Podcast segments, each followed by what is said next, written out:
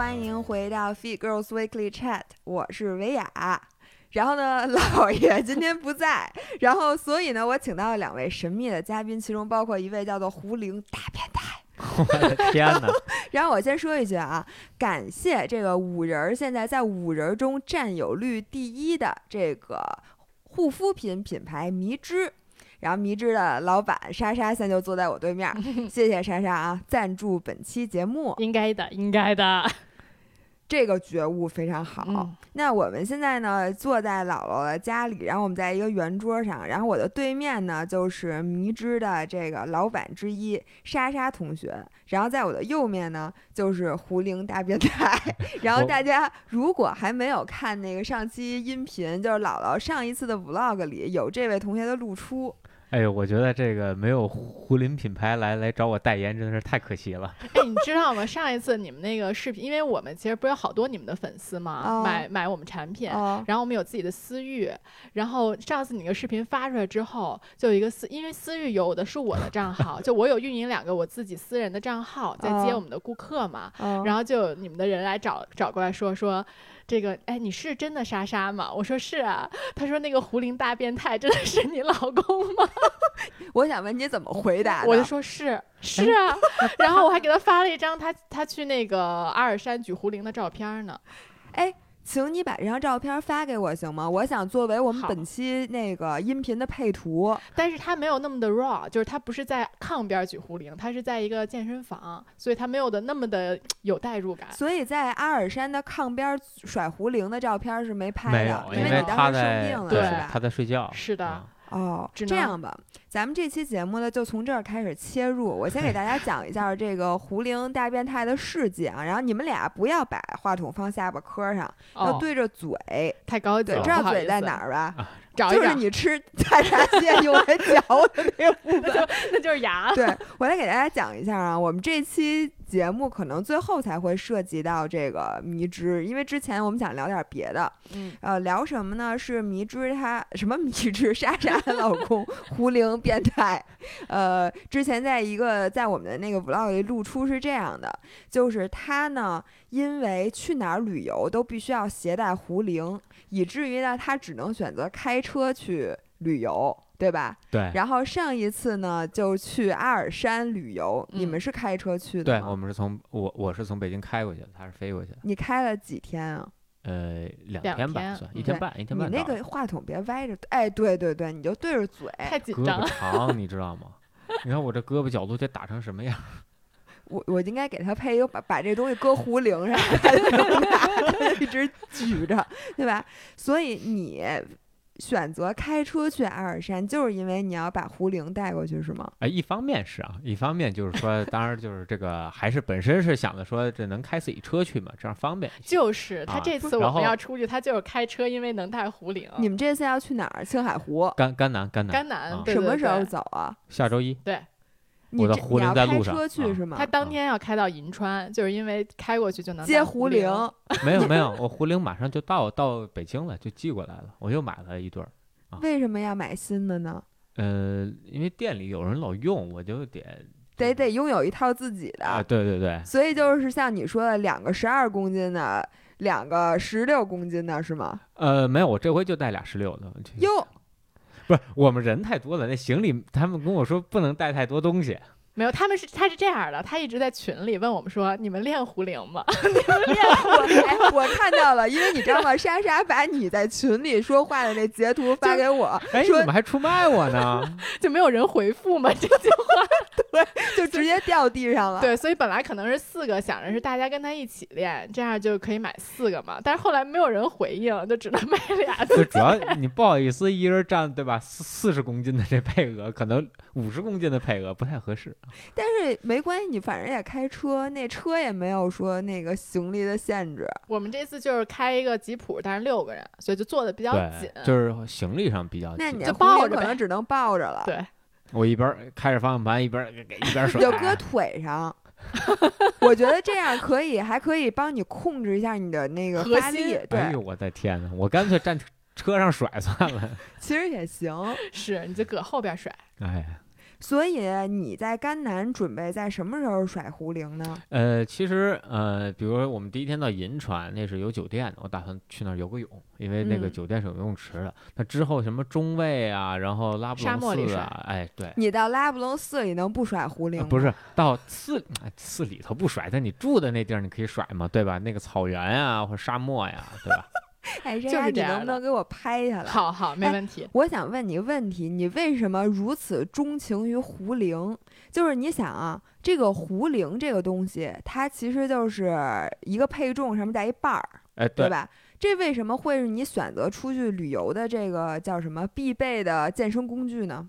方便，我就带俩壶铃，我就能练全身啊，好多地方都可以练啊。主要是我觉得他对就是肌肉是有要求的，就不像咱们，如果咱们出去可能做做有氧，比如说跑跑步、跳跳绳儿这种，就嗯就就可以了。但是他不行，他觉得掉肌肉。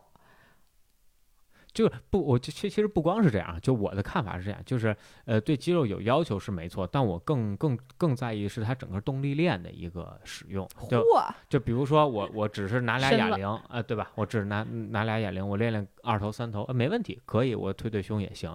但嗯是呢，其实我的参与度是很低的，我全身参与度是很低的。那我练嗯了这些肌肉，其实对我真实运动的表现是没有任何帮助的，啊，或者帮助非常小。但壶铃很多动作，其实它是对你整个发力、爆发什么，它是有很很多很多帮助的。它是在练习一个解？动力链。就其实你要是举哑铃的话，更多的是针对某一块肌肉或者肌群的孤立训练，它就是为了让这肌肉长，比如说长大或者塑形。但是壶铃在其中加入了一些功能性训练的部分。呃，没错，而且除此之外，就是在我看来啊，还有另外一点，你看哑铃啊，它的重心是在你手心里的，对不对？你是攥着这哑铃的，它的，重心是跟你胳膊融为一体的。壶铃呢，它跟你生活更像，它是它在你手外侧的，你是背着它的，你跟你拿塑料袋儿一样，对不对？你看你拿壶铃跟拿塑料袋儿是一样的，它的配重是在下边儿它晃啊啊，，你要翻上来的话，它是在你这个手背上的，它不是在你手心里边儿的，所以呢，所以就是你是要对抗它的。所以你哦。拿这个东西，它是完全不一样的一个感觉。对，我觉得其实这就像，就是我觉得你们之前也聊过类似，就是你健身都是分阶段的嘛，就可能你一嗯。开始就是为了减肥，然后哎觉得我可以塑塑形，但是其实就是 Eric 从去年开始吧，我觉得就进入了一个下一个阶，对 下一个阶段就是特别 functional，就是所有的训练它都是要整个发力模式啊，包括整个呃能让他的 performance 更好，然后他其他表现的更好的这么一些训练，比如说壶铃其实就是一个。哎我想问你，就是你觉得壶铃练哪个动力练的动作是最多的呀？因为我觉得像拉的动作，其实它就是一个俯身划船怎么拉，对哇，吧？就是还能咋壶铃最经典的壶铃摇摆嘛。那你嗯，参与最多的是你的就是大腿后侧、股二头肌、核心，还有你的臀对，啊。那它这个动力就是整个就像举重，壶铃嗯非常像举重，哦，所以就它对你整个身体的协同作用是非常多的。因为如果你要想做一个特别正确的壶铃摇摆，其实很难的。比如你这个脚弓要立着，你脚要抓地，然后这就是为什么你穿五指鞋。平哎，时没错没错，对 一会儿再给大家介绍一下。对，然后我我觉得这个也是我之后也跟他去练了一段时间壶铃，嗯我挺好玩的。就是不得不说，其实我跟他练练过很多新的运动，但是能接着练下去的不多。然后胡铃就是其中一个，我可能一两周也去上一次课，然后他会给我录我我甩胡铃的那个，视频，哎呀，跟大面条似的。他就老他就老说说你这个核心也太松了，他就在旁边学我，我就说怎么可能有这么丑呢？然后结果一看视频，发现没毛病，就跟我游泳似的，我简直觉得我跟菲尔普斯游一模一样啊！没错，你觉得我一一顿操作猛猛如虎，然后一看，哎，滑了两米。首先，我发现我如何都超不过健身房大爷。就是我在水上面的时候，看那健身房大爷游巨慢，然后我就说这这不配合我在 share 一个泳道，你知道吗？你这你让我怎么游，对不对？你在这边游，我跟上你，我把你超了之后，你说我回来我怎么办，对吧？一下就发现跟不上了，大爷套我好几圈儿。真的真的，对，就是我这个上回参加铁三就是这感觉，看那大爷，我说哎，这这都是这个装备党，明儿超一半儿，然后过去那大爷骑山地车上上坡，然后我说加小伙子加油，然后嘎嘎嘎站着上去了，我看着啊，我那我都我都没我都没体力回他，真的，他们当时就是上次参加铁三之前一个晚上，我们在一个餐馆吃饭，然后因为就金海湖铁三嘛，所以在嗯那儿吃饭大部分也都是第二天要参加铁三的。，对，然后他和，对，然后他和 Dennis 就瞧不起别人桌，哎，我给大家解释一下这几个人是谁啊？对，然后那个 Dennis 是谁呢？是迷之的另外一个老板，他叫伊辛，是伊辛她老公。嗯然后那个呃，五月一，今年五月一号的金海湖的那个铁三比赛呢，是伊辛和 Dennis 和 Eric 你们仨都参加了，对吧？是的，是的。你们仨谁第一个回来的呀？我你啊？啊，哦，那就那俩 更不如大爷是吗？不是不是没有，丹尼斯摔车对了，哦，对，摔了丹尼斯摔了，嗯，对，然后他们当时就特别瞧不起旁边那几桌，就觉得人肯定是什么装备党啊，绝对不行啊。结果第二天都把他们超了。摔说明这说明一个问题，就是说你壶铃甩的再好，就是你还是需要专项训练的。就是你想提高跑步还是得跑，你想提高骑车还是得骑，想提高游泳还是得游。那肯定，那肯定，所以这不是现在也也开始跑步了吗？我觉得就是他那个，你接着说，就我想听的是什么呢？就是你说明白了，我听明白了，就是说这个壶铃它好在哪儿，并且呢，它比起说你带一套杠铃，什么史密斯机，带壶铃还是比较现实的一个，选择，对吧？而且另外一点，就壶铃它比较就相对来说比较容易。你说让所有人去练举重、练 CrossFit 不现实，对吧？但是壶嗯铃来说，它就它降阶了很多，要求没有那么高，而且它呢，它一一方面可以训练心肺，一方面可以训练肌肉，尤其是我觉得啊。我我觉得对女生来说会更嗯合算，因为你说让女生躺那儿做卧推、做深蹲，对吧？没有多少人喜欢这东西。所以其实上燥节壶铃课还可以，就是等于你练的是 hybrid，既练到了肌肉，又练到了爆早上发给你发。了，你可以可以哎报一下。Eric 今天早上发给我的，今天晚上七点半的什么周四壶铃课哦是吗哎明儿晚上，哦，明天晚上明天晚上我练游泳，游泳课。哦，哎他好像每，周不过下次这样，我下次真的去上一节课，好啊，挺好的。我觉得应该挺累的吧。别老错它怪我。像他像 Heat。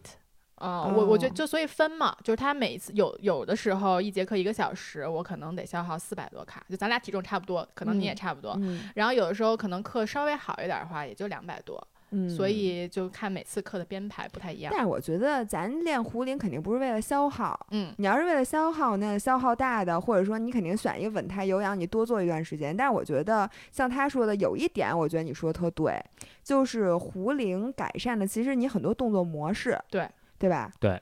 就比如说像你甩的这个动作，其实像你推轮胎是不是也是同样一个动力链啊？或者你抬重抬、嗯抬重物或者什么的那种，差不多的。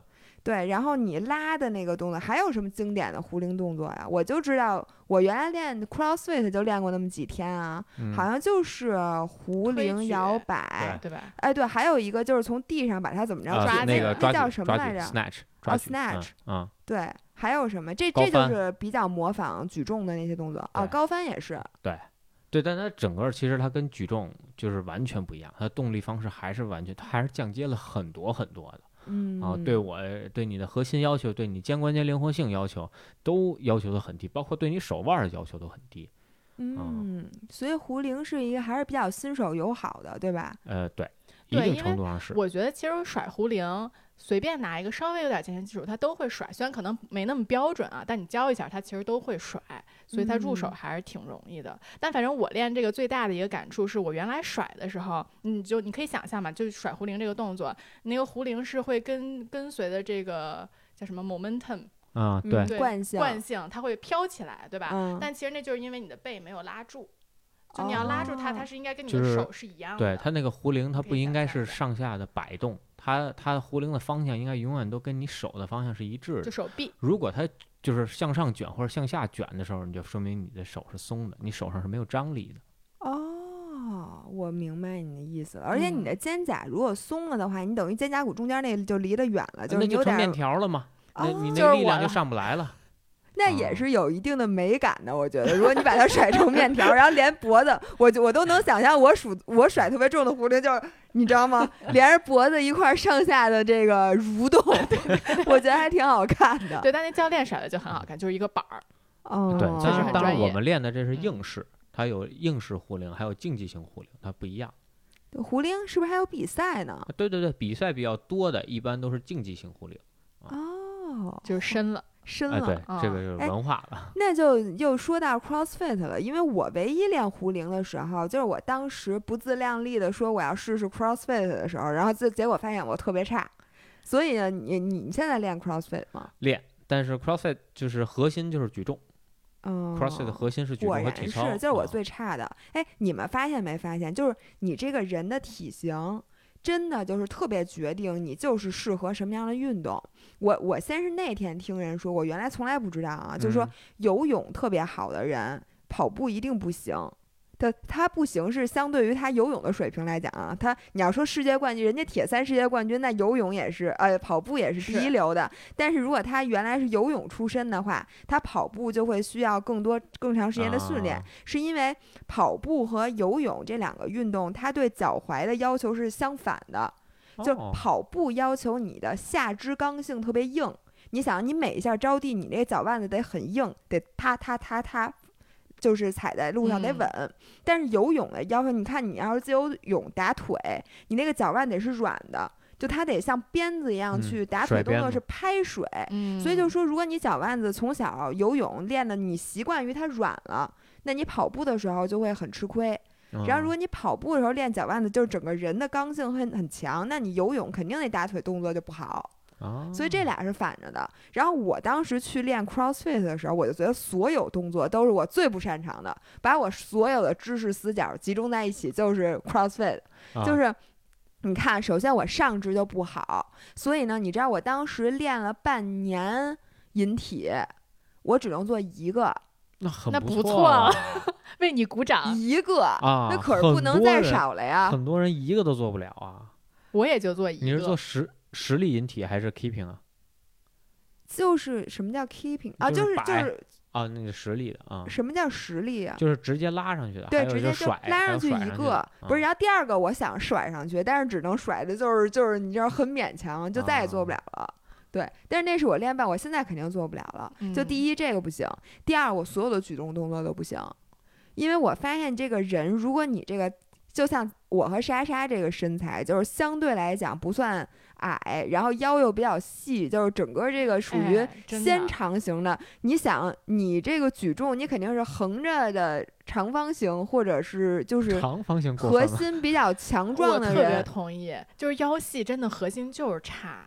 对你不是你想，你从目测上来看。就是你如果找一个东西去支点的话，你如果找一根细筷子，肯定不不如一根粗筷子软啊，因为你会来回扭动，你知道吗？我的人嗯是整个举起来是扭动的，而就是你这个人越细越容易扭，所以我发现我们是不是就天生的就练不好 CrossFit 呀？那我觉得也不是，就是因为就是 CrossFit 确实它跟很多这个就是运动关系没有那么大，因为它是比较独立的，它它所有项目都包含嘛，所以然后尤其作为女生来说，你从小可能没有那种对抗式的一些。呃，这这这种运动的话，你的核心肯定不会特别好，是吗？你用不到啊。我用，你说我平时走路，我平时跑步，用不着那么多核心力量。你也就是可能对抗型的运动，一般这种核心要求我觉得这应该都有的，先先天后天肯定都有。就我其实就是属于腰挺长的，嗯我觉得这种人就他就属于没有腰。你知道吧？就腰 Eric 就没腰，就腿长嘛，没腰。其实身边，都有这种人我腰也长，对腰长的人，我觉得就是更难一些，因为你的面积就大。我当时其嗯实去练壶铃和去练 CrossFit，跟他一起也是去，就跟你的这个困惑是非常像的，就是嗯咱俩都是稳定性特别的弱嘛。。对，就比如说我做瑜伽去做倒立，我就感觉我那个肩啊在那儿晃啊晃。哎，我也是，对对对我倒立就比较弱。对，所以我就是本来就是想去练稳定性的，我觉得这个 CrossFit 和壶铃确实还挺有帮助的。但是 CrossFit 我真的坚持不下来。哎，我就跟大家介绍一下，我为什么跟 Eric 聊这个呢？是因为他其实在的那个公司，大家很多人肯定很熟悉，是 Class Pass。Class Pass 就是等于它上面跟各个的健身房啊，什么各大这个健身机构合作，然后你可以看到等于所有的这些店的课表，然后你买的其实是 Class Pass 的 Member，对吧？对你买完了之后就可以，比如我今天去上一节呃瑜伽，明天去上一节什么桨板儿，后天去上一节 CrossFit，再后天上一节苦灵，你就可以在各大健身房里选择，然后有一些限制，对吧？呃，其实呃，现在没没有什么限制，就是你肯花钱都能去啊。你那多新鲜！我就说，因为那个你花的钱不一样，所以你那个限制还是有一些。比如说，你一周只能上几节课。啊那不是，那不是，就是现在它是充值的啊。就是你比如哦说充了我充了多少钱，然后它兑换成多少个点儿，每节课对应不同的点数。比如我充了我充了二十五个点，然后哦可能我去上一节 CrossFit 十个点，我上瑜伽可能九个点，然后我可能去什么做个美甲美睫可能二十个点。就是美就是甲，真的，我的美睫和美甲都是都是 Class Pass 做的，感觉 Class Pass 应该给我打一半儿的钱。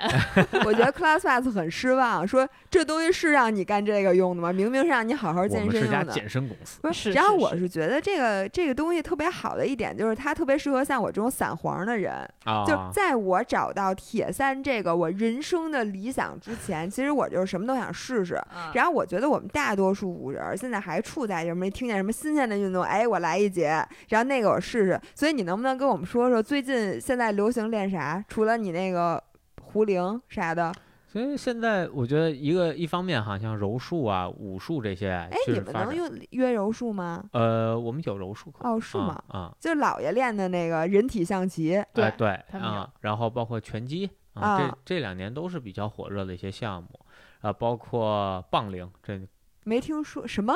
棒铃啊。什么叫棒？壶铃、棒铃其实它是一个体系出来的哈，然后棒铃呢，就是有一跟跟那个棒球棍儿似的这么一个东西，然后它是它是一个就是它它它上它是有配重的，这个棒子可能那那六公斤、八配重在中，间还是在某不一头儿？整个的棒子它是均匀啊，的均匀的，啊均匀质地的一个棒，对，然后你拿着那个耍，耍对这不能 真的这不会就是抡着自己吗？哎就那不很容易，啊！我跟你说，我你们肯定会抡到哎，自己。我跟你说，他协调性好啊，你知道吗我协调性不好，我到五年级才会跳绳儿 那你不如我，我白云路小时候跳绳，白云路小学跳绳冠军。我也是。对你们都属于协一看就知道。啊可是我真的不协调，我我的手眼没有配协调性，就我打所有的球类运动，只要那球一打过来，我第一反应是闭眼，而且是绝对接不着，真的吗？真的。而且就比如你扔给我一个钥匙，扔给我一苹果什么的，我都接不着。就我一攥肯定会攥空，然后那个东西啪啦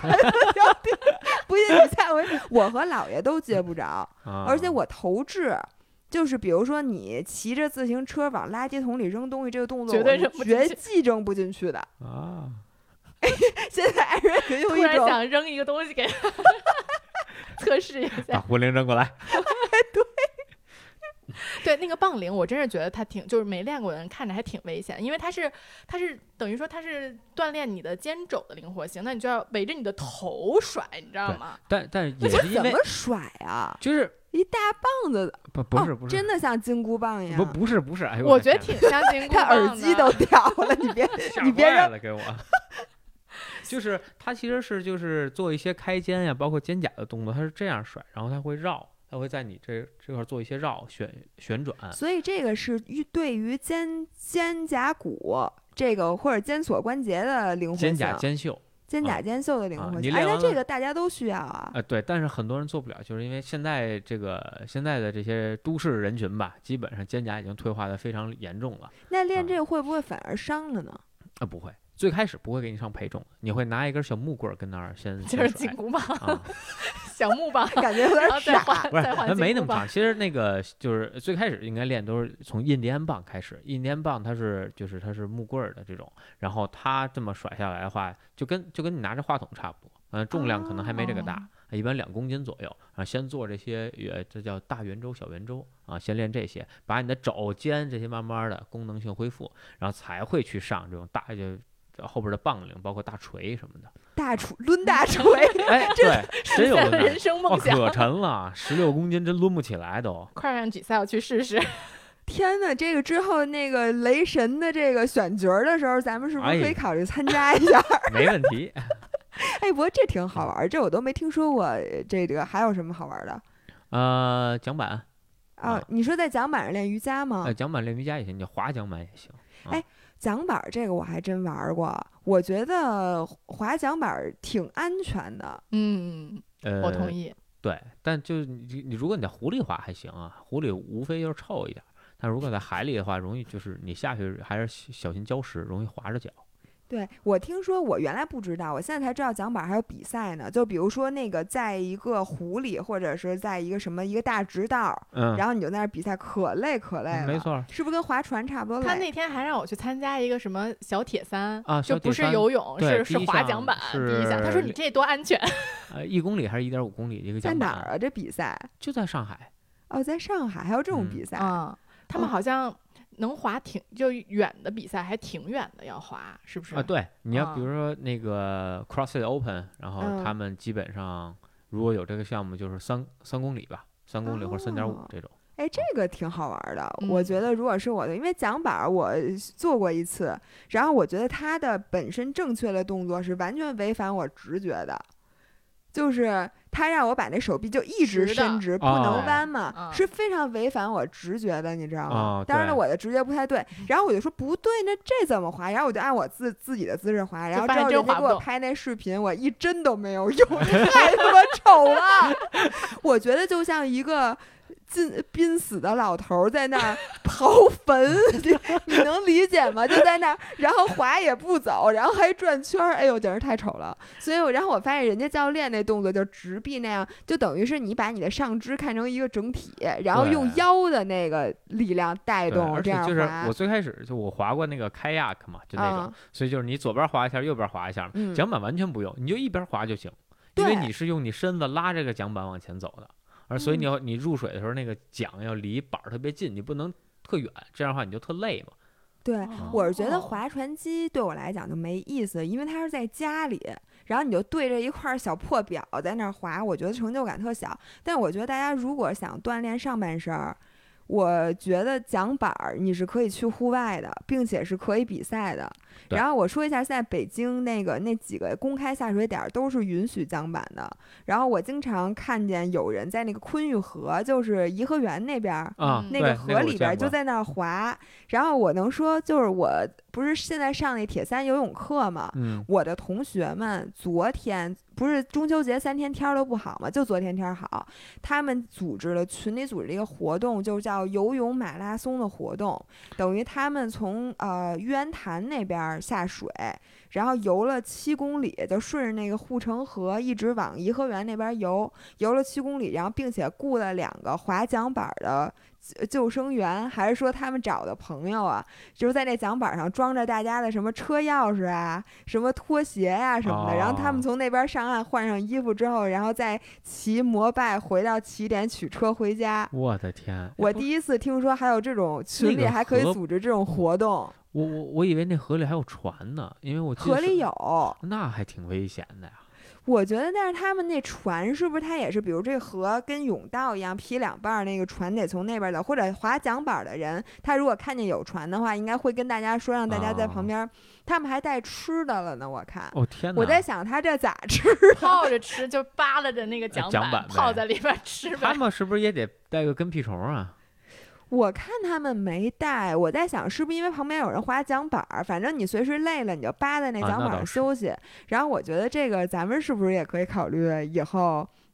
就我就那滑七公里啊，滑桨板那个呗，我昨天把胶放好了。我还看有一个公众号上发一家三口什么，这也是我们那群里发的啊，一家三口，然后在中秋节的时候游了一个半马，就是仨人儿在那水底下游了二十一公里。我的天哪，这太厉害了！但人家是在海南，应该是那个琼什么琼州海峡那块儿，我不知道是不是横渡。太难了。对，你知道有一个运动叫横渡吗？就大家啊横渡各种什么海峡，那个就是海是峡这些，我我原来因为我游泳不是特别次嘛，就我从来没有在游泳上看过任何的，然后我发现游泳爱好者真多，嗯，然后并且大家特别爱去那个公开水域游泳。当然了，这必须得高手，咱们这种新手就是确实有点危险的。是，而哎，你有没有觉得不好意思啊？你有没有觉得游泳这个事情其实也是，就水性这个事情是天生的呢？我原来曾经这么觉得过，因为嗯我从小就特别不喜欢去水里边儿，然后小时候呃。他们什么同学都约去那个东单游泳馆。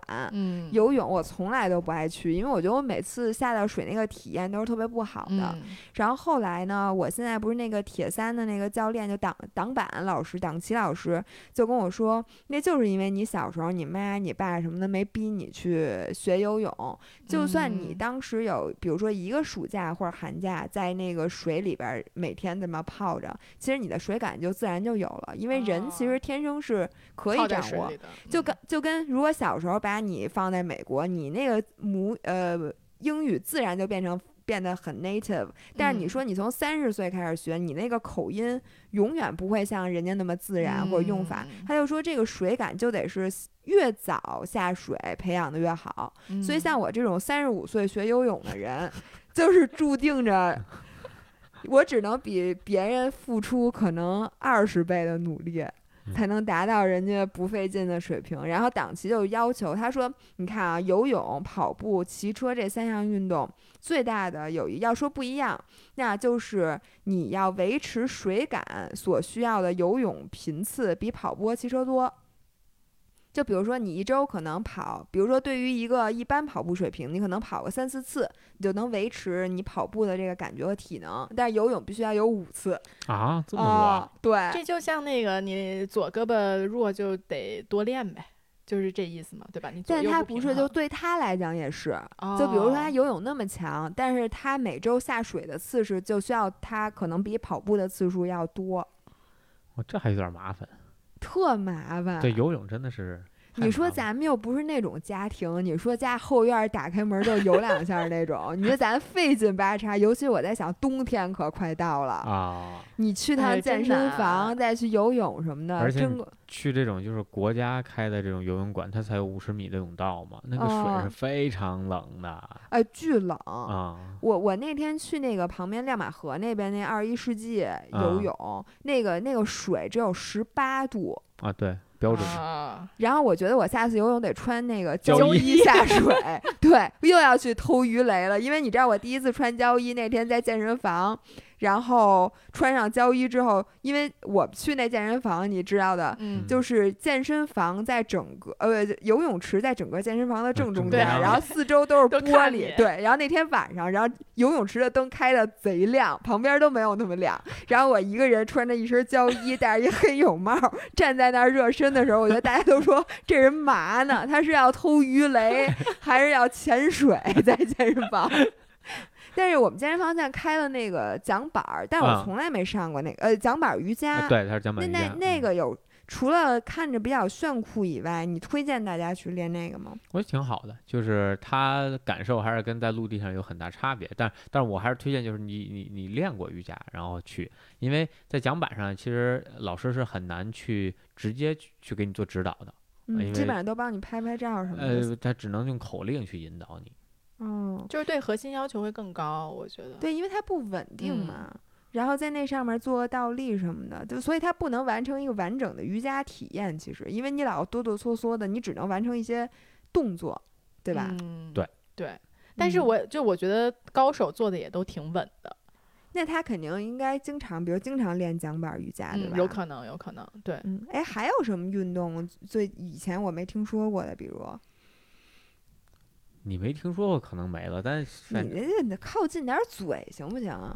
对你往前拍一拍，然后用手作为话筒架支好了。对，好好说吧。呃呃，我是最近攀岩还也还挺火哦，的。攀岩火对，了暴而且食对暴食啊，嗯，什么什么？暴食就攀岩分是两种，来你来解释对一下。攀岩有一种叫高度攀嘛，那就是可能五米、十米这种，那大大部分是攀速度；还有一种抱石就很矮，可能就三四米高的一墙，嗯，但是它是定线的。我比如说我一级只能爬一级线，我三级爬三级线，然后你它是有这种，你就是你三级只能摸这个三级的这个石块儿上，哦，所以它就是帮你设计好线路，然后帮你分好了难度。没错，所以这样子呢，我就可以循序渐进。比如一级肯定是石头最多的，或者它线路比没有那么复杂的，没错，对吧？对。那个，我想问一下，攀岩是不是就是特别练背啊？哎我觉得我觉得所有事儿都挺靠核心的。哎，对这事儿我真的特别，因为我在高中的时候就就上我们的攀岩课嘛，所以我嗯接触攀岩挺早的。然后后来我就回国了之后，我就去问了一个攀岩教练，因为我每次练完攀岩，我就小臂巨疼，就巨酸嘛，对，因为你而且你手得抠着，你想你整个这就发力嘛。对，然后我就去问那个攀岩教练，我说练攀岩的话，应该哪块儿的肌肉锻炼的最多？他就告诉我是核心，哦，就特别的惊讶，当时让我。哎为啥呀？我我怎么想不明白呢？就是就是你想，它这个力，你要是从手上来或者从脚上来，它它它就是你只两头嘛，对吧？嗯你只有从中间来，是你整体往上走。对，就你想它，它其实比如说我要到上面一个很高的地方，就要拉到一个很高的一个石块的话，它其实是靠你整个核心的力把你揉上去，然后你拉到那儿。哦，不是靠背揉上去的，是靠整个核心揉上去。尤其是我，我能理解核心，是因为你手在这儿，如果你把腿揉上去，你肯定是靠核心。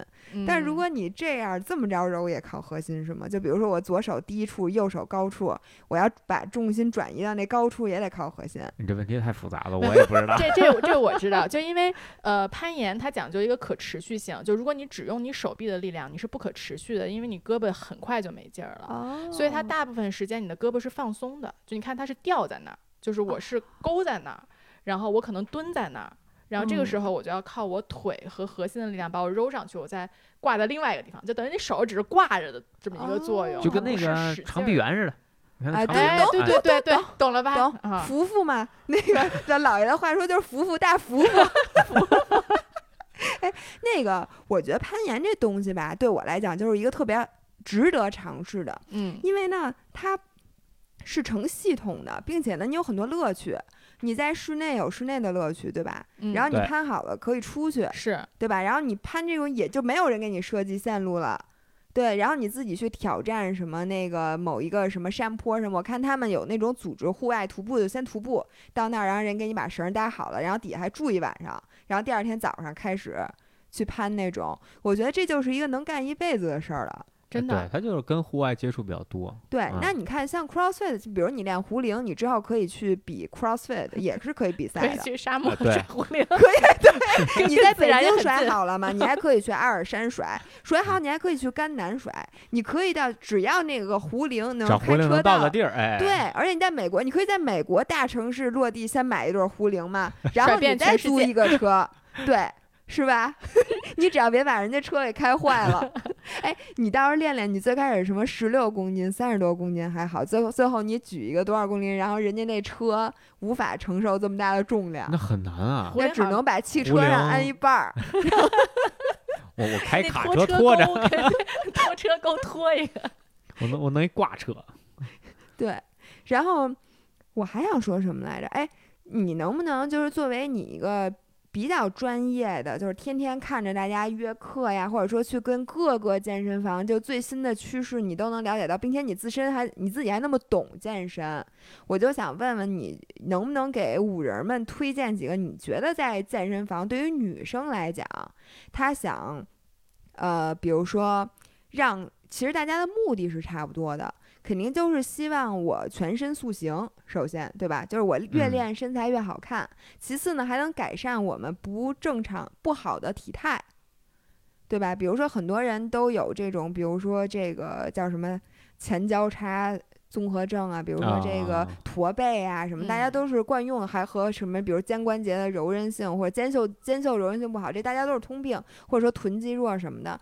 能不能推荐几个有意思的这种课，就大家可以上的那种团课，嗯，或者比较专业的那个课，或者像你说的是划船、是攀岩，这都属于啊这种有有意思的活动是比较适合女生的。呃，我我第一个觉得就是，如果就是有一定运动基础的，我很推荐棒铃啊、和棒铃、壶铃。棒铃这两个和壶铃，对，我觉得这两个真的是，如果你有一定运动基础了，然后我嗯说我再想去进阶，或者说我再想改善我的体态啊什么的，这个能发现很多问题。因为棒铃、壶嗯铃是它相相当于一个查错。哦，你在做很多运动的时候会发现，哦，我脚踝灵活性不够，可能是我的肩关节灵活性不够，对吧？它是能嗯很很容易就发现这些问题的。那如果你还说我我我我练的已经很好了，我还想再往上，那其实我推荐的是举重，就是练举重，这个举重真的是就是能查出你全身的问题来。那全是问题，咋咋办呢就？一点儿点儿练嘛，一点点去解决嘛。啊所以吕小军是一大全乎人儿，是真大全乎人儿，因为他如果举重能，首先得叫什么查漏补缺是吧？那至少他肩关节、髋关节这个脚踝的这种灵活性绝对是非常非常好的，他而且他脚踝这种刚性也是很好的，要不然他做不了这些动作。哦，而且而且你可以看他他举重的这个技术跟人家不一样。一般你比如说这个叫高翻挺嘛，就先嗯翻上来，再往上，再嗯再再挺举嘛。一般大家用分腿，哎，只有嗯吕小军，呃他用的火箭推的方式直接推上去的。哦，那我们就看不出来了。我看着反正就觉得他挺厉害的，对对 对，其他的一概看不见。而且我真的觉得举重的人那个肩关节简直太强了。那个啊稳定性太厉害。对，他在你我都那样，你让我举什么我都会晃的。他那么老沉，纹丝不动，他怎么做到的？是 OK，、嗯但举重真的不会，我觉得举重一定会把腰练粗，那是一定的。你想，你腰这一圈儿，这核心也是肌肉啊，那你让那肌肉长得更强壮，它肯定得粗啊，对不对？呃，对，那但但我觉得啊，就是咱也举不到那水平，啊，对 咱举个十公斤，应该腰也不会粗到哪儿去。十公斤叫举重，你连杆儿都不止十公斤。但我觉得，我觉得这东西就看你要什么。就比如说，嗯我就是想解决一些身体问题，我就举一个空杆儿也可以啊，我能嗯解决我这个身体上的问题。发力模式对，其实，嗯，对，我觉得发力模式这个可能很多人他现在还没有关关注点，没有在这儿。嗯，但我发现这真的是非常非常重要的，嗯，就是做同样的一个动作，你如果这个发力模式做的不对的话，你就算表面上看着再怎么对，它其实也不对，哎，对，嗯 对？吧？嗯哎，对，他说完大家彻底绕晕了。哎，我我是觉得 CrossFit 也推挺推荐的，因为我觉得 CrossFit 你就是自己都不练，你推荐给别人，你好我练，我就是可能因为练的确实很痛苦，对是，是所以我可能就是我得这一次课的痛苦忘却了之后，一个月以后再练一节课，我基本上记性这么差呢，一个月都忘了，真的就一个月我好几年我都忘不了。哎，我当时真的就是跟 Eric 看了那个 CrossFit 大赛，这个我特别推荐给大家看，特别是什么跑步的时候啊，或者是什么哎，对对对，特别热血，特别燃，对对对 c r o s s f i t 比赛确实特别燃，是嗯然后里面有一个我的女神叫 Tia Toomey，就是她可能是已经是四五届五届对五届 CrossFit 大赛女士的冠军，对全全球嘛？世锦赛那种吗？呃，她它算是 CrossFit 大赛，它就是每年在全球的各个地方，是锐步办的那种吗？之前锐步，今年是那个 Noble Nobu 啊，就 Nobu 是就那日餐厅不是不是是另外一个牌子了，就是锐步不是有这个啊，去年有些问题嘛啊问，题，然后就没了，然后后 CrossFit 也换了他的 CEO，然后就签了另一个新的品牌。哦，对，然后这女的就是她能超第二名非常非常多，然后一直是冠军，特别厉害。压级别，对，就是就是现在哎就是我想知道练 CrossFit 的世界冠军的女的，她的身材大概是什么样的？一个桶，对，就一桶没腰啊，她就是直着下来的。那是所有的大概所有练 CrossFit 的女生都是这个身材吗？还是说也都不一也样？不是，不真是是吧有的长得嗯真挺好看的还，啊，就是长胳膊长腿儿的，但她的成绩就也是前五前十这种，但是就不如短胳膊短腿儿的 成绩好，真的真的，这倒是。因为它是以举重，如果以举重为核心的话，你看举重运动员的身材，所以就有些人的身材可能就不，他不是因为嗯 CrossFit 练成这样，而是因为他这个身材就可能他就没有选择 CrossFit，哎，没错因为。他没优势。对是是，但是咱这老百姓就是还是就是以健康为主嘛，又不参加比赛，所以没没有这些问题。你知道我为什么问你这个吗？我嗯就老觉得吧，就这个东西，为什么那个举铁像我最后就没坚持下来？因为你参加比赛只能参加健体或者健美，啊，我就觉得那就太虐了，对吧？你也没有嗯必要。但是就别的东西就没有让你有这种持续的 motivation 去练。啊，我是这种性格，所以我为什么说 CrossFit 大家可以练，因为至少有一些，对，而且国内是有比赛的。有国内很多，而且这两年越来越多，像那个呃外星人赞助那叫什么？前两就是前一阵儿的那个呃比赛是吧？本来呃在上海，对对对，然后还有像那个还可以参加斯巴达呀，这呃不也用的是差不多的？差不多差不多嗯啊。是不是在健身房，比如说你壶铃甩得好，然后你 CrossFit 练一练，是不是参加斯巴达就应该很牛逼啊？嗯，我还真没参加过，所以我还不好哎，那说。你应该参加呀，我觉得我你太脏了很适合，。我无 太脏，我无法接受在泥里爬五公里，我真是受不哎了。那你参加铁三是什么勇气？那水也脏啊！那不是参加是最干净的一个吗？哦，金海湖挺干净的。呃，金海湖啊那个哪儿也干净。其实本来咱们八月份有的那十三陵的那是在水库里哦游，那个也干净，但是得那没没没比成一。心说他原来参加过一个上海的，就巨脏，就那个水里就什么油什么，就是浮游生物对啥都有，特别恶心，而且人巨多，然后哦就是别人都在踹你什么的那。我觉得大多数水都应该挺脏的吧，那肯定在海里可能海里会点儿好一点但是海里有点齁，啊，因为你肯定会一直对喝对对水的。没办法。这一这一个月都不用吃盐了。然后我想推荐一个，就是我虽然一直自己也没没没怎么去过啊，但是我就上过那几节普拉提的课。哦，对对对，我觉得普拉提是一个帮你改善动作模式的一个挺好的女士和女生练的。就是我原来对普拉提的认识啊，我就觉得就拿一小球，然后呼哧呼哧呼哧练那个核心，让你嗯一直都那个嗯呃那样。然后我就想那些工具，我都觉得华而不实。我就说至于吗？搞那么多什么床啊，什么吊着的。然后我去了几次，我发现，比如说我有一个问题，就是我的这个肩胛骨，在我做很多运动的时候，它都是松的。它就收不紧，嗯然后如果你让我平时你说收紧肩胛骨，我是会的，我夸肌一收。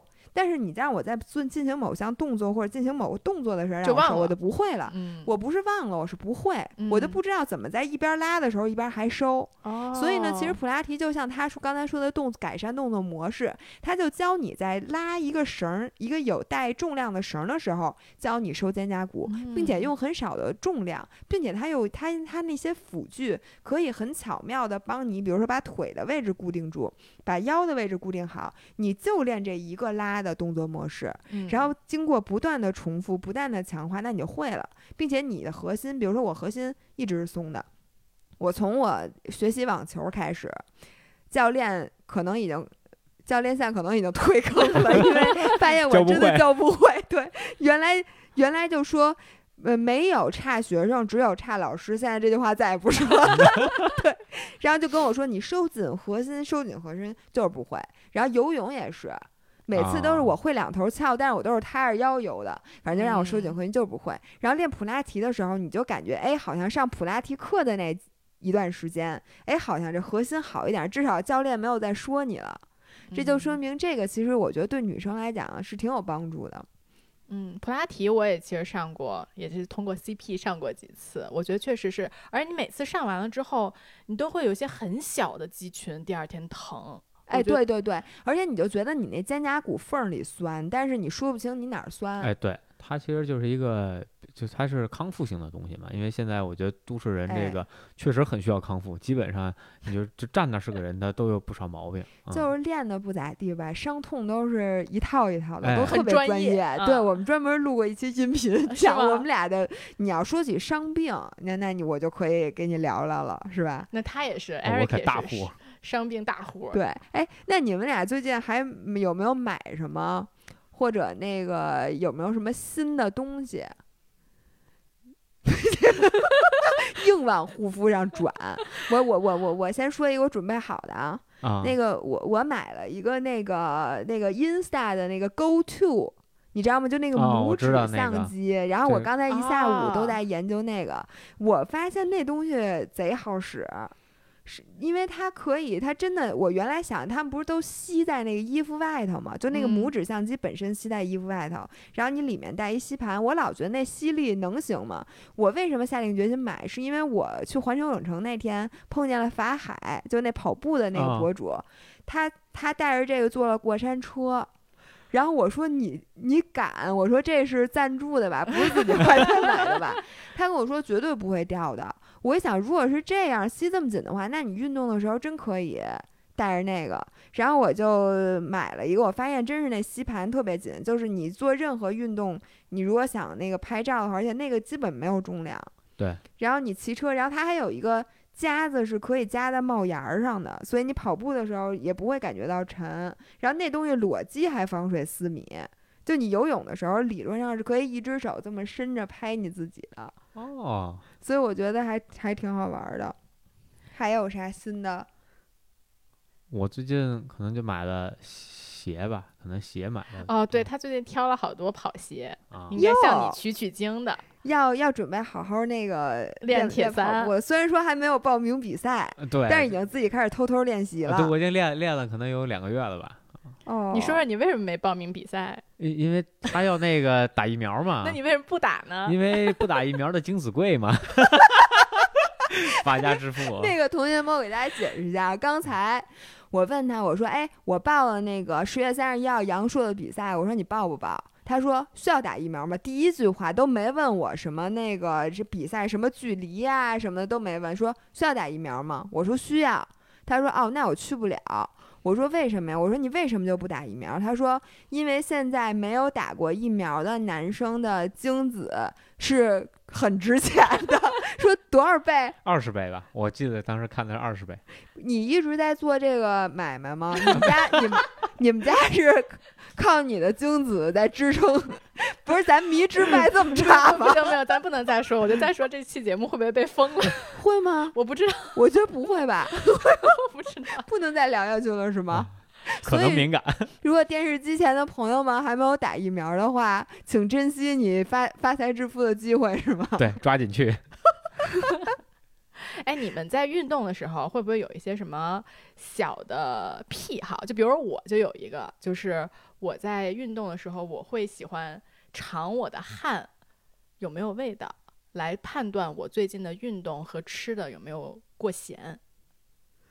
就是你觉得，哎，我想问你一个问题：是嗯如果汗咸了的话，就说明你吃的咸吗？我觉得是，嗯我觉得是有关系。是你觉得是还是就是你给我把这话说清楚？呃我我觉得是这样，就是我没有科学证实啊，但啊是我会，比如说我一段时间，比如我今天出汗出的很多，嗯呃，比如我做一节呃一个半小时的瑜伽课，然后我前半节课出汗的时候会是咸的，但嗯后面就不咸了，就变成水了。哦，就它其实就是把你身体的盐分排干了，然后它就排的就是水了。就我觉得就，就这个是我在健身时候会特别注意的一个点，我觉得还挺有趣的。我在我觉得你这健身健的细致，但是我确实今天早上有一感觉，因为前两天不是中秋节嘛，所以我吃的肯定很咸，因为都是嗯。回家吃饭什么做的都中餐，因为我平时好像很少说那个一天吃两顿中餐的那种。结果我今天早上骑车的时候，无意间我就觉得我的汗特别咸，嗯，但是辣眼睛有时候都。对，哎，辣眼睛是因为咸啊，不是因为汗液本身的其他成分是吗？你你下回你跑哦马跑到最后，你你看你流汗，它到眼就是水，它就是。水。哦，那我还真没注，意它也不是都是水吧，就百分之啊九十七八都是水了。不过你知道吗？我特别注意我的尿，我聊不下去了，我要走了，真的。不是因为你说尝那汗，我就想到，你知道不吗会？尝吧？这也有味儿啊！这我大真不知道、啊。家对对对，大家一定要尝一下。我跟你说，尿完尿必须要尝一下。我是想说，你们不观察自己尿液的颜色吗？就是如何就我自从开始认真的练有氧运动之后，啊我也不知道我看哪本书上人家说，就是你尿液的颜色非常代表了你的水合程度。就比如说你今天去跑了一个长距离，然后回来，如果你你没有喝够水的话，对你身体伤害是很大的，因为它影响了它嗯各种电解质什么什么什么平衡。这样你喝再多电解质，吃再多盐丸什么也没有用嘛。嗯你必须要靠水。然后你如何判断你的水喝没喝够呢？就是你在那长距离之后马上回家尿尿，然后你观察一下你的尿液的颜色，对它是不是偏黄。然后呢，这是第一点。后来第二点呢，我是看一个人讲说，因为女生都缺乏 B 族维生素，嗯。然后呢，呃，你如何判断自己缺不缺 B 的 B 族维生素呢？就是因为如果你的你尿尿的时候发现你的尿有点发橘色，说明你的 B 族维生素开始往你的尿里边走了，就说明你补够了，它淤出来了，啊，你明白吗？我知道这个这个就是吃 B2 的时候就会吃 B 二的时候就会有。对对对，啊你的尿就会那个颜色，所以呢，后来我就变成了魔怔，就我 每次每次那个拿一个色卡比一下，那你咋比？你说我这又运动，我又吃 B 二，你这不啊，一个是偏橘红，一个是偏黄，它那个两个颜色是不一样的你。做个色卡。你需要，我有真实的色 卡，待会儿我给你拍，你自己比对，不用不用，按照按照这个标准来。你有没有特别关注自己的某一些地方？体重啊，体重，哎，咱们聊怎么前面都给删了，咱们再从头开始说。你来给大家。讲一讲，你来给大家讲一讲。呃，就我我可能是那种比较魔障的人啊，可能我一天要相当魔我可能得一天过三到四次磅吧真的。啊。你比如上厕所前，呃过你你你上你，上厕所之前之后要重新上秤。哎，对，你要看一下嘛。那你如果发现你你的体重一般上厕所会有变化吗？有啊？你用的什么秤啊？就就华为华为那秤吧，嗯应该那是华为的。秤那么精准吗？那基本上就很明显的，基本是上哪哪种厕所明显？都都明显，都都明显呀，真的假的？基本都是就是一斤吧，前后。不是他，他应该是那种厕所有一斤，不不不没有，那种也有一斤那种也大号小号的一样都是一斤啊。你可以自己还能哎，你们要下回这么多，那我觉得你要的颜色不用看了，一定没问题。不不不跟那没关系，你可以下回称着。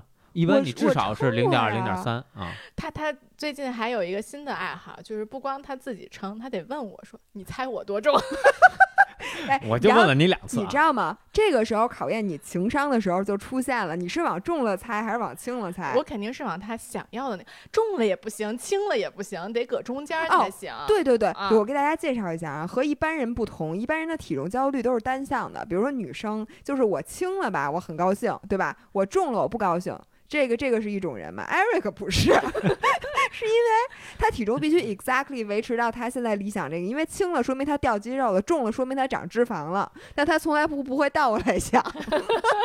他就呃他就应该在一个范围之内，这是合理的。这个范围就是一公斤，你知道吗？他一公斤哦很多了，真的特别哎，夸张。你是怎么跟这种人天天生活在一起？所以你每天要上三到四回称。那你比如说今天中午吃的多，明天中午吃的少，那你在除了空腹那次，你后边两次那肯定不一样啊。那怎对啊，么办呢？你就能知道你今天吃的盐多不多。对，因为还今天吃没吃壳儿？哎，我来给大家讲，如果你没有看 vlog 的话，那天我们的对话是这样的：他说我那天那个体重涨了，就是因为我去吃了小龙虾。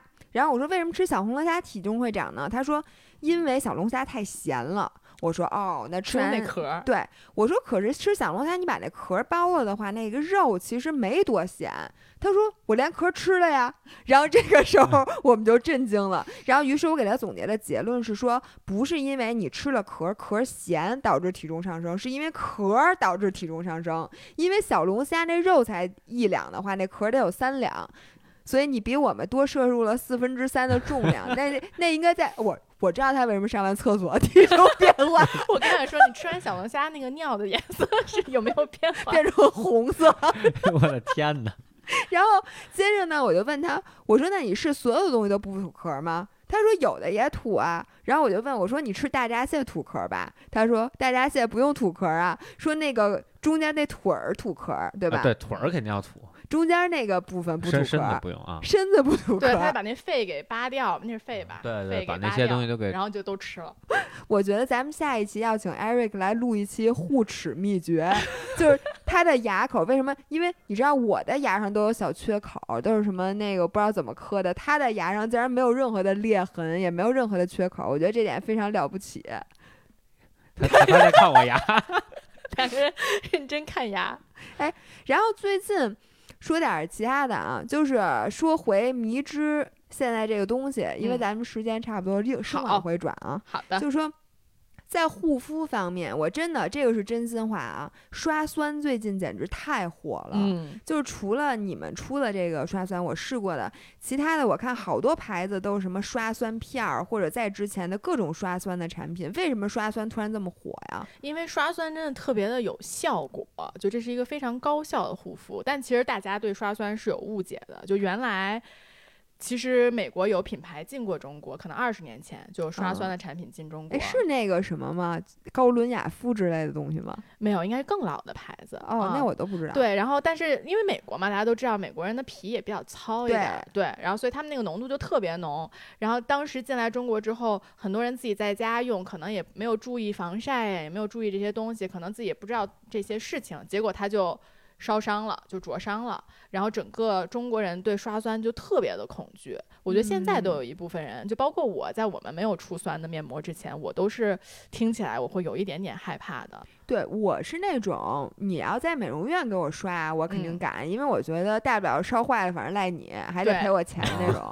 但是在家呢，你说这万一刷不好，你只能赖自己了。嗯，所以在家刷酸，就你们出的这个产品，首先就是它是不是只适合那种特别油或者出痘儿、什么长痘儿的人啊？嗯，其实不是，就大体来说，酸其实分两种，一种是果酸，一种是水杨酸嘛。然后水杨嗯酸其实你就理解它就更烈一点儿，然后果酸它其实就更温和一点儿。就是水杨酸劲儿大，对，劲然后果酸更温和，但是俩的效果都是一样的。对，但是如果你要达到同样的效果，果酸的这个浓浓度就要更高嘛。对，哦但是其实国家对于国产护肤品它的要求是非常严格，就你只能可能到百分之六的果酸，就不嗯能再高了。所以嗯其实我们能加的浓度都是非常有限，像你们在那个美容院刷，可能都是百分之三十，甚至百分之四十的或。者我刷的上次是那种复合酸，就是把那个什么配比配到一起，就那浓度很高。对对对，所以其实护肤品都没有那么高。然后我们我们这次出的这款刷酸面膜，其实是专门针对小白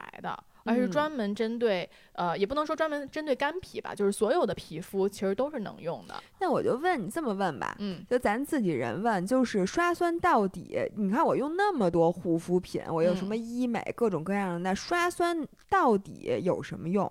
其实我觉得就跟医美是一样的，就是你在用保湿产品、抗老产品这些东西，你都是一个维护的作用。嗯但刷酸它是真的能让你换个皮，功能性训练，接不下去了。聊不下去了，你知道吗？我那脑袋硬开机，就是换皮的意思是啥意思呢？它其实就是让你的，因为你想，你不管是呃抗老还是保湿，你其实是往里面补充更多就是的东西。就是维护我现在这张皮。对，但是如果是刷酸的话，它其实是把你的老皮给更替掉啊、哦让你。长出新的皮，所以它就是一个功效性更强。那能不能理解成就是我把这皮烧掉了啊然后我重重新对长一你说的这个 violent 一点就是这意思，就是我把这个皮用酸给烧掉，说大家都不敢用了。对呀、我以为你会说嗯不对，然后结果你说嗯就是这个意思，真的我就是这。个意思，但就是这个，你其实你当时也问过我，就是好多人不是觉得呃刷酸之后会有不良的反应吗？嗯，但这个就咱们当时也说过，这个其实就是一个度的问题。就嗯像你去做医美，很多时候你也会有一些反应，比如说你呃会红几天，或者嗯你有几天的这种创口。嗯啊，其实它跟刷酸，如果你刷过度了，会有一点点蜕皮，是一样的道理。嗯，嗯但它本质来讲，其实对皮肤只是它在耐受期的时候你会有点难受，但它对皮肤长期来讲不会有什么损害，是吧？不会，它其实实验证明是刷酸会让你的角质更厚，因为它是新长出来的东西。就像很多人打，就是不管是打水光还是做光电，其实他们都会说，呃，虽然做光电吧，大部分人不是为了去让你抗老，但是它会激发你的胶原蛋白再生嗯啊、因为它把东西都打破了嘛。啊其实你看你要这么说的话，像热玛吉，嗯，呃，像我们做的 Photona 四 D 就很多激光的治疗，干嘛呀？太呆我滞了。我我我 在听你们讲，你现在可以把话筒放下来，没你什么事儿了，我觉得。但我们 Q 你的时候，你得举起来啊。然后我就说，像热玛吉、像 Photona 四 D、像一些光子的项目，嗯它其实也是对皮肤施加一定的刺激，嗯为了让你的皮肤也是长出一层新的，嗯或者长重新排列这个皮肤组织，让它变得更好，对吧？嗯所以刷酸是从这个光光的这个刺激，或者是说呃某些频率的刺激，变变成成酸的刺激，，对，变变成一种化学的，变成化学刺激。嗯，但它刺激完的效果跟那个什么热玛吉什么的有什么不一样，或者有什么呃一样的地方吗？我觉得其实它的效果，它最明显的啊，就是嗯抛光的效果特别的好。就因为我觉哦得热玛吉它还是提拉紧致嘛，对吧？对啊但是果酸其实更多解决的是，比如说你肌肤暗沉，或者你有一些呃不平稳的，就是就不平的小颗粒呀、这种黑头，其实效果会特别的好。包括一些比较暗的晒斑，呃，或者比如有人就嘴周围会那个有点暗沉等等这些，嗯它对这些的抛光的效果其实是哎特别好不。过这个我确实感受到了，嗯因为你给我寄的那个面膜，我用的时候，其实我还挺小心的，我都没有用到你规定那时间。你嗯不说这十分钟吗？对，但我当时觉得我的皮肤属于比较薄、比较敏嗯感的，我怕到时候万一那个大红脸什么的，我就也就用了六七分钟我就洗了。嗯，但是明显感觉我从一个磨砂的黑人变成了一个 漆皮的，太形象了，真的就是这种感觉。我真的觉得嗯我那天就是漆皮的，然后我为了上镜不反光，我还铺了点儿散粉，我真的是。啊，所以呢，这个就是刷酸，因为我做热玛吉什么光子，我没有这个感觉，我可能会觉得皮肤嫩了，嗯，但是没有觉得皮肤被抛光了。嗯，所以这个就是其实刷酸能带给你的一些跟别的不一样的。对，而且我觉得这个也特别快，就是它是你真的就用一两次就有效果，不是说我得坚持可能做什么三五个疗程才能有效果。它刷酸的效果其实还挺及时的。对，是不是因嗯为它的刺激其实是比较表层的，所以它的及时效果就会更好？嗯，，是的。哎，那刷酸的频率呢？刷酸频率其实也是看个人耐受了，就是如果你是油皮，然后你经常刷酸，有的油皮其实它自己就能刷百分之三十的酸。啊，它就可以，嗯比如说每周刷一次百分之三十的酸。那像我们干皮，然后可能角质层角质层比较薄一点，那就是频率要稍微放缓一些。但是这完全看自己的耐受。哎，嗯我想问你一个，就是我内心一直有的疑问啊，嗯就是说像刷酸这种，就好像比如说你刷了酸它就会好，你刷了酸它就会好，不停的抛光，这种长期来讲，真的对皮肤没伤害吗？没有，就真这是真的，因为呃，其实我觉得啊，就如果你是在用物理磨砂，就比如嗯。说什么黑头贴呀、嗯。或者甚至是如果你特别经常用清洁面膜，它嗯。都是带走你你脸上的一层角质。嗯。但是酸它其实是能刺激你自己的角质再生，所以我觉得这是不一样的一所以。就。是说，磨砂这或者就是说，你用黑头贴这种东西，它会让你的本身的皮越来越薄，但是你刷酸会让脸皮越来越厚。哎，对，是。然后其实我还有一个，因为我们家酸的面膜，我觉得也不是很贵，对吧？对，所以我其实也建议大家，如果身体上需要刷酸，我觉得也是可以用的。因为比如说很多人会有鸡皮的问题，哦，就那个有小疙瘩，对，那其实是能够通过刷酸很好的改善的。你们家面膜多少钱来着？我忘了。哎，呃对，同学们，九月二十六号我们直播的时候会上这个，你嗯给我们直播多少钱？六十九应该是六十九三管对吧？对三管能用多长时间啊？三管儿，我们说的是能用三周，每周呃两到三次，但其实啊，嗯，大家脸都这么小，应该都能用更久。我们说的是一个更就是对脸非常非常大的人。嗯 OK，所以呢，它确实还还价格比较划算的。对对，然后，那我还有一个问题，就是你看，我又能去美容院刷，嗯，我也可以在家里直接刷。那这个在家刷，你浓度低的话，会不会效果就没有美容院好？但便宜啊。但是不要，你就这么说吧，比如嗯说美容院刷一次，它是比如百分之三十的浓度，嗯然后我刷完了，是不是？就是你核算下来嗯是效果一样的吗？就是我会不会，比如我无论在家刷多少次酸，我的加总的效果都没有在美容院做一次好？就它有没有这种？呃，我觉得是这样，就是它的你酸的浓度越高，它肯定效效果越好。但嗯是酸的浓度越高，你需要注意的事情就越多。就比如嗯说，你如果去刷了百分之三十的酸，那美容院肯定告诉你得好好补水，千万得涂防晒霜，而且一个月之内不能再做别的，对，对就它的要求会非常非常的多，所以嗯这我觉得就还挺看客人个人选择我的。就这么问你嗯我在外面做一次百分之三十的酸，嗯能效果能否等同于我在家刷六次百分之五的酸？比如说，我觉得是可以的，就是说我用不停的用低强度的去刺激，其实最终的效果和一次强刺激是一样的。嗯，我个人自己的感觉是 OK，因为我去刷过美容院的那种酸，我哦也去过，对，然后我觉得其实刷下来效果是差不多的。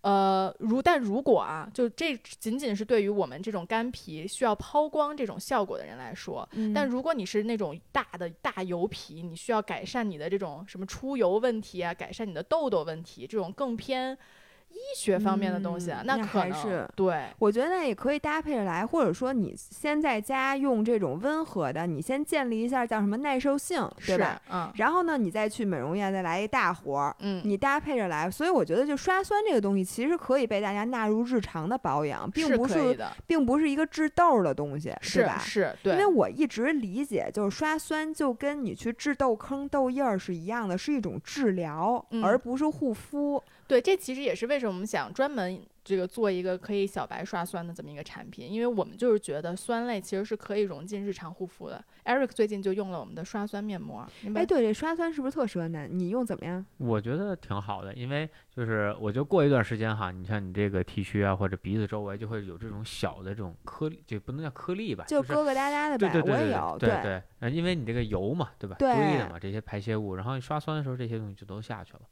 啊，所以我觉得对这这个个是有很大帮助的。而且你你要把让一个男的说服他去美容院什么的，再坐那儿刷酸，他可能不太愿意去。就先不说这个从就就进门尴不尴尬哈，这时间成本来说，我觉得太大了。关键是也贵，在家啊，这不是可以用哎对对，他这免费的吗？你不能这么考虑。对所以我觉得这个就是男女都能用。嗯就我现在接受了一点，就是刷酸和补水一样，都是谁用谁管用的东西。对，是的吧？是的，就它不是说，就跟有有什么，就是说什么东西大家都需要吃来，有鱼油，嗯，就比如说鱼油这个东西，就属于那种所有人的体质身体，基本上你吃完鱼油都会有好的作用。嗯所以就跟刷酸一样，你所有的这个皮肤，除了你现在正在什么爆痘期啊，嗯，或者说你的皮皮肤最近有那种创面什么的也不对，就有伤嗯口什么的，除了这样的人，健康的皮肤其实刷完酸之后都可以有改善，对吧？是。的，是的。哦，嗯这个我觉得是我以前其实不知道的。啊，我以前也不知道，我就是那个一心，因为一心是负责研发产品的嘛，我其实啊更负责 marketing 和运营这方面。然后一心当时就一直在逼我用，我说这这我能用吗？我我当时也特别的怀疑。对，因为它是干皮，莎莎是干皮。对对对，我之前也没有用过酸的任何产品，但用完了以后，真是觉得真香。哎，我也觉得挺像，而且嗯姥爷、当时你知道，本来你们的那个广告是我来拍的，结果他姥爷说抢饭碗。因为他原来从来没想过要刷酸，因为他嗯其实皮肤就没有觉得有什么出油太多呀，什么都没有。嗯但是他刷完酸之后，就把我的这个拍摄的任务抢到，然后还要从我手里抢走产品，被我拒绝了。然后结果呢，他就觉得这个效果特别好，我觉得而且这个男女都可以用。然后最后再给大家说一下注意事项吧。首先，每天有什么时候用有讲究吗？呃，最好不要早上用，就是晚上用。哦你，要，否则你就要特别做好防晒。但无论早晚用，都要做好防晒，防晒还是挺重要的。哎，我发，现所有的这种刺激皮肤的产品对，都要防晒，是的，是的，防晒晒其实是皮肤老化的第一。叫什么？第一凶手，对吧？对所以其实就算你不用刷酸，你也应该防晒。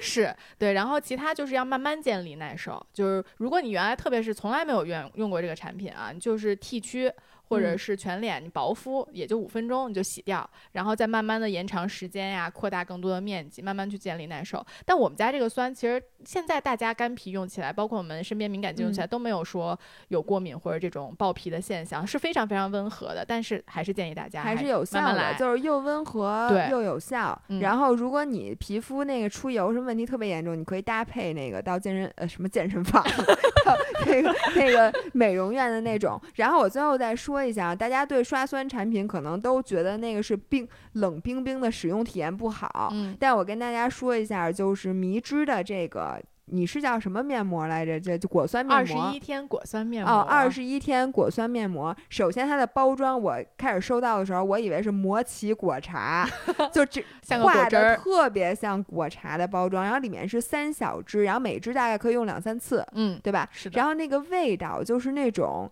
甜甜的，但又不是很不假的那种果香。对，那是什么？你说什什么什么就是西柚的，西柚的味道？对，就是酸甜酸甜的那种清凉的味道。对，而嗯且你涂到脸上，它是透明的，然后就是它全程是非常享受的，就是你嗯没有觉得你好像在往脸上泼硫酸。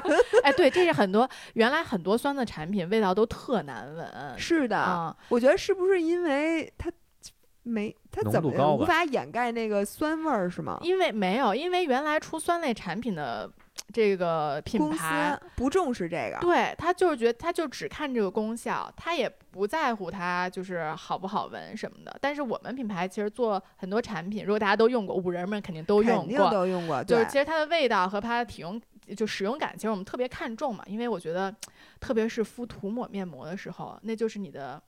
就是 Zen time，就是是你冥想的，就特别 enjoy 的时候，应该，所以我们对这个还比较看重。对，我嗯觉得这个确实让，而且让我心里宽慰了一些。如果你说东味儿特难闻，我就老觉得我得把它洗了，你知道吗？所以啊就不利于我建立这个使用的习惯。对所以这点迷之这个面膜大家可以尝试。然后我特别期待啊，如果同学们你也从磨砂人儿变成了漆皮的人儿，请你一定要给我们留言，告诉我，我想知道以后我们是不是都变成了漆皮的五人儿？哎，你真的，你是不是得付我钱呀？把这句话加到你们 slogan 有道理，我把它加在那个首页上面。对，从磨砂人儿变成了漆皮人儿。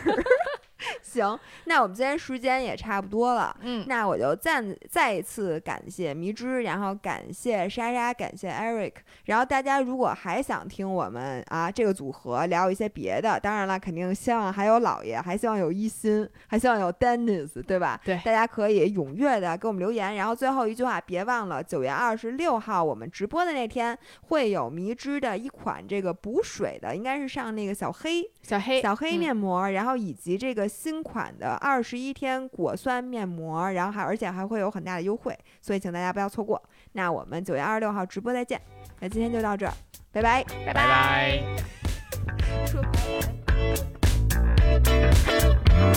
拜